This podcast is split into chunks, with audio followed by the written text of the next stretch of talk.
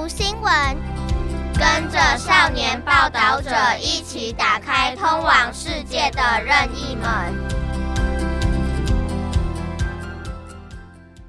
Mga kaibigan, pakinggan itong napakaganda at pambihirang kwento. Isang animated na pelikula na natapos sa pamamagitan ng sama-samang pagsisikap ng isang libong katao.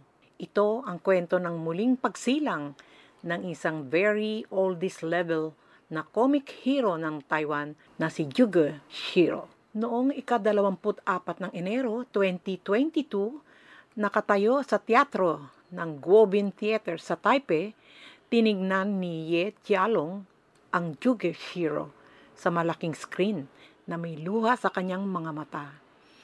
Natapos ang isang oras at 28 minuto premiere ng pelikula at lumabas ang mga end credits.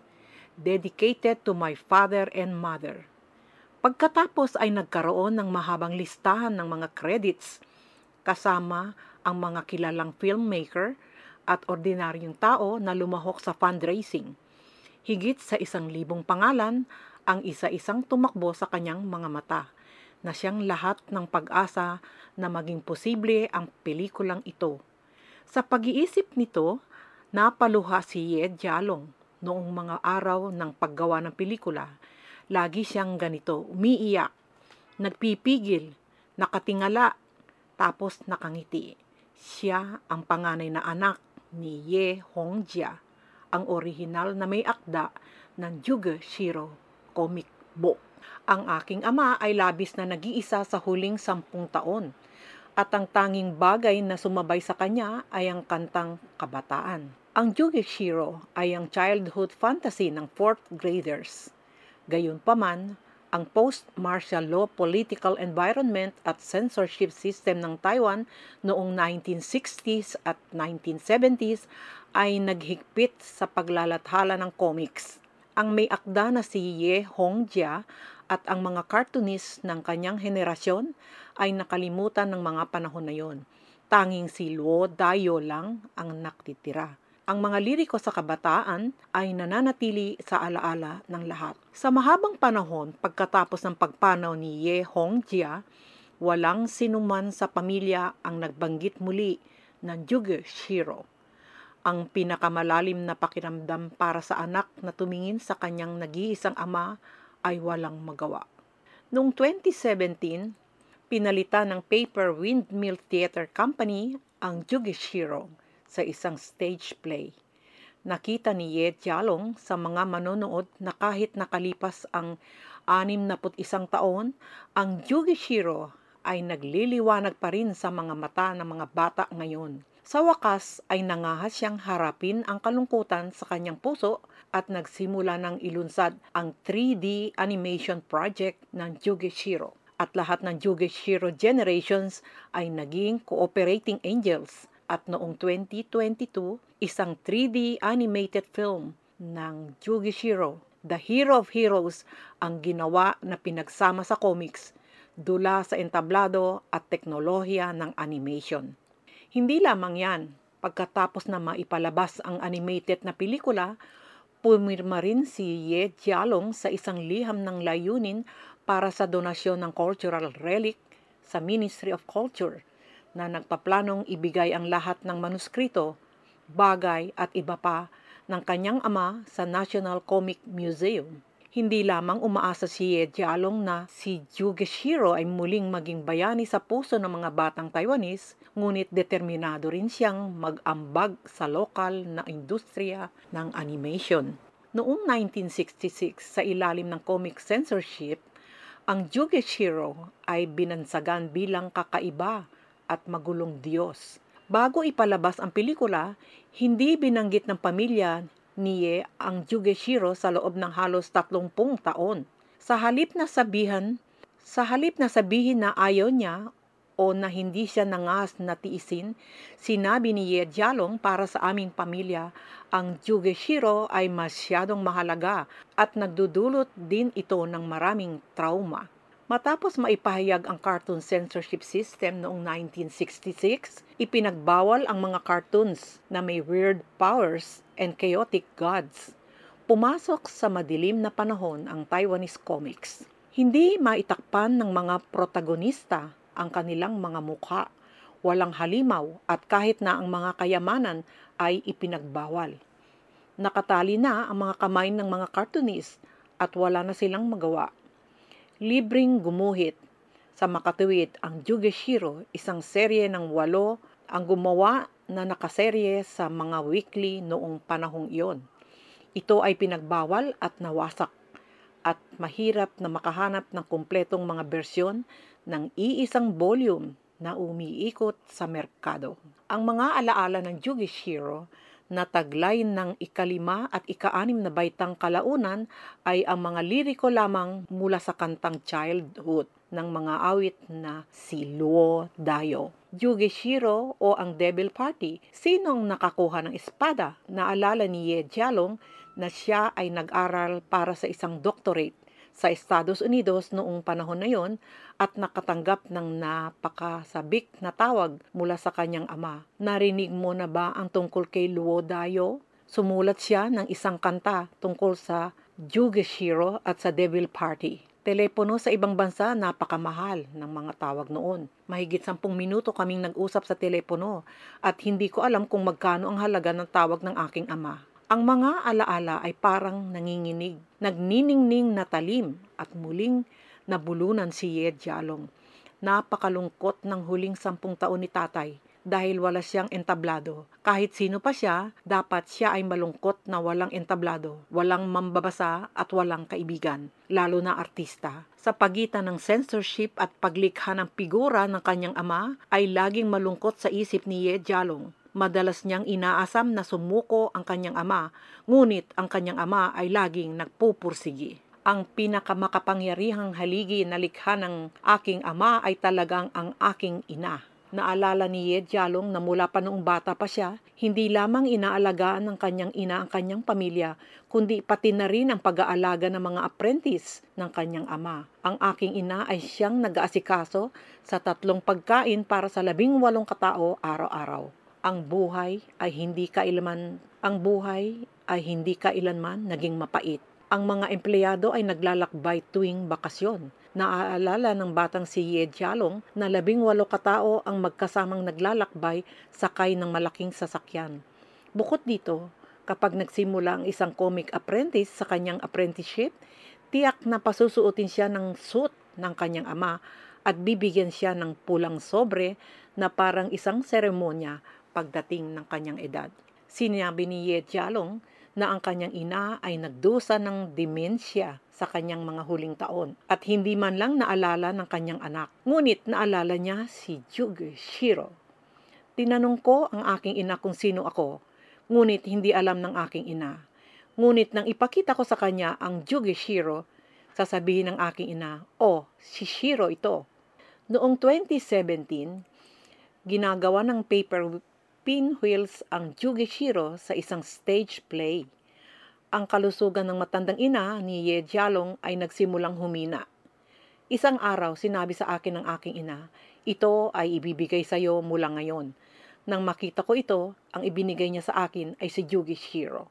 Noong 2017, nilapitan ng Paper Windmill Troupe si Ye Jialong para iakma ang comics na Jugeshiro sa isang stage play. Sa loob lamang ng isa at kalahating taon, mahigit 40,000 ang nanood nito. Sa pagtingin sa mga ngiti ng mga bata at pakikinig sa mga tawanan ng mga bata, nakita ni Ye Jalong ang mga bata na nag-uusap at nagtatawanan sa buong lugar. Lahat ay tungkol kay Jugish Hero. Ako ay nasa limampung taon na noong panahong iyon at nalampasan ko na ang isang milestone sa aking buhay. Sa pagbabalik tanaw, kahit na namuhay ako ng magandang buhay, wala akong nagawa para matulungan ng aking ama at si Jugeshiro. Matanda na ako, ngunit ganoon pa rin si Jugeshiro. Bata pa, ganoon pa rin, matapang pa rin, at hindi nakaimik si Ye Jalong. Pagkatapos ay nagpasya si Ye Jalong na kunin ang mga fragment ng Jugeshiro na nakakalat sa loob sa lahat ng sulok ng mundo upang maibalik ang kumpletong muling pagprint ng Jugeshiro. Binisita ni Ye Jalong ang mga domestic collector at isa-isang binuwag at iniskan ng ilang nakaligtas na comics linggo-linggo at nakuhang muli ang halos 99% ng kumpletong mga pahina ng comics. Ito ang huling hiling ng kanyang ama na si Ye Hongjia at ito rin ang naging paglalakbay ni Ye Jialong upang mahanap ang kanyang pinagmulan. Sa pagbisita sa kolektor, unti-unti bumabalik sa akin ang mga alaala ng pagkabata. Marami akong narinig na kwentong binahagi ng mga matatanda. Noong bata pa ako, pinuntahan ko sila at kung ano ang pinag-uusapan nila ng aking ama. Sa gabi, nakaupo si Ye Jalong sa harap ng computer. Gumamit ako ng software sa pagguhit upang isa-isang ayusin ang mga orihinal na manuskrito ng aking ama at muling ginawa ang 100 volume na koleksyon batay sa marangyang format ng solong volume ng taon. Ang muling pagsilang ng 2D comics ay nangyayari kasabay ng muling pagsilang ng 3D animation. Gayunpaman, ang estilo ng sining ng karakter ng animation lamang ay inabot ng isang taon bago natapos.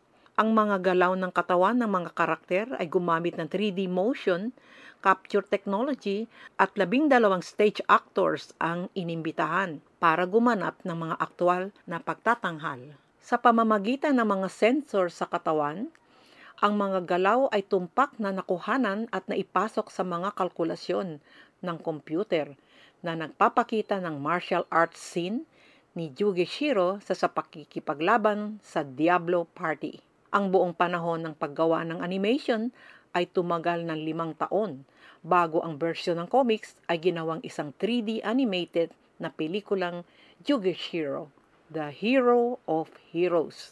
Noong 2022, inilabas ang 3D animated na pelikula ng mga resulta ng kapangyarihan sa isang libong tao. Ang Jugishiro, The Hero of Heroes ay inilabas noong 2022 at matagumpay na sinakop ang Spring Festival Lunar New Year slot na binuhay na muli si Jugeshiro bilang bayani sa puso ng isang bagong henerasyon ng mga bata.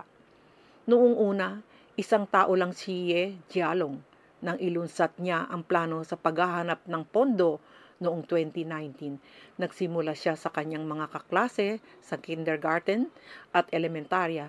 Dating National Film and Audio Visual Culture Center Chairman Lan Su Wade, Director U Niansen, screenwriter Lin Yu Chun at director ng animation na si Liu Yu Shu unti-unti itong lumawak upang isama ang mga taong hindi pa nakikilala at sa wakas ay nakataas na ang kabuuang 1,062 maliit na sponsorship na nagpalaki at tumaki ito hanggang sa League of Legends.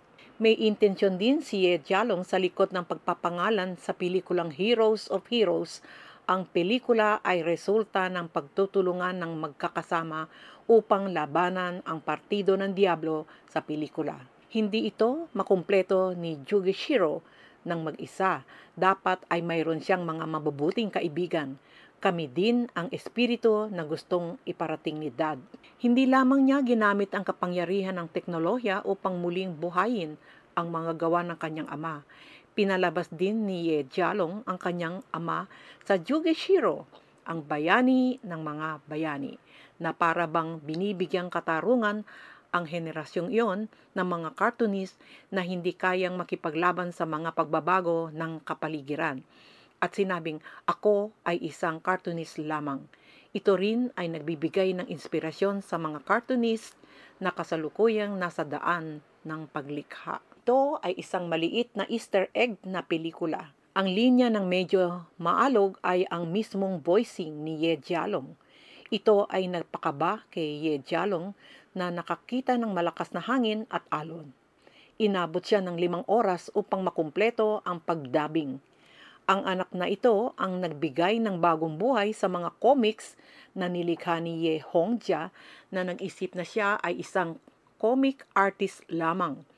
Ikinolekta niya ang mga kabataang mambabasa na baliw sa Jugeshiro at sa koponan ng pelikula upang magdala ng mga bagong manonood.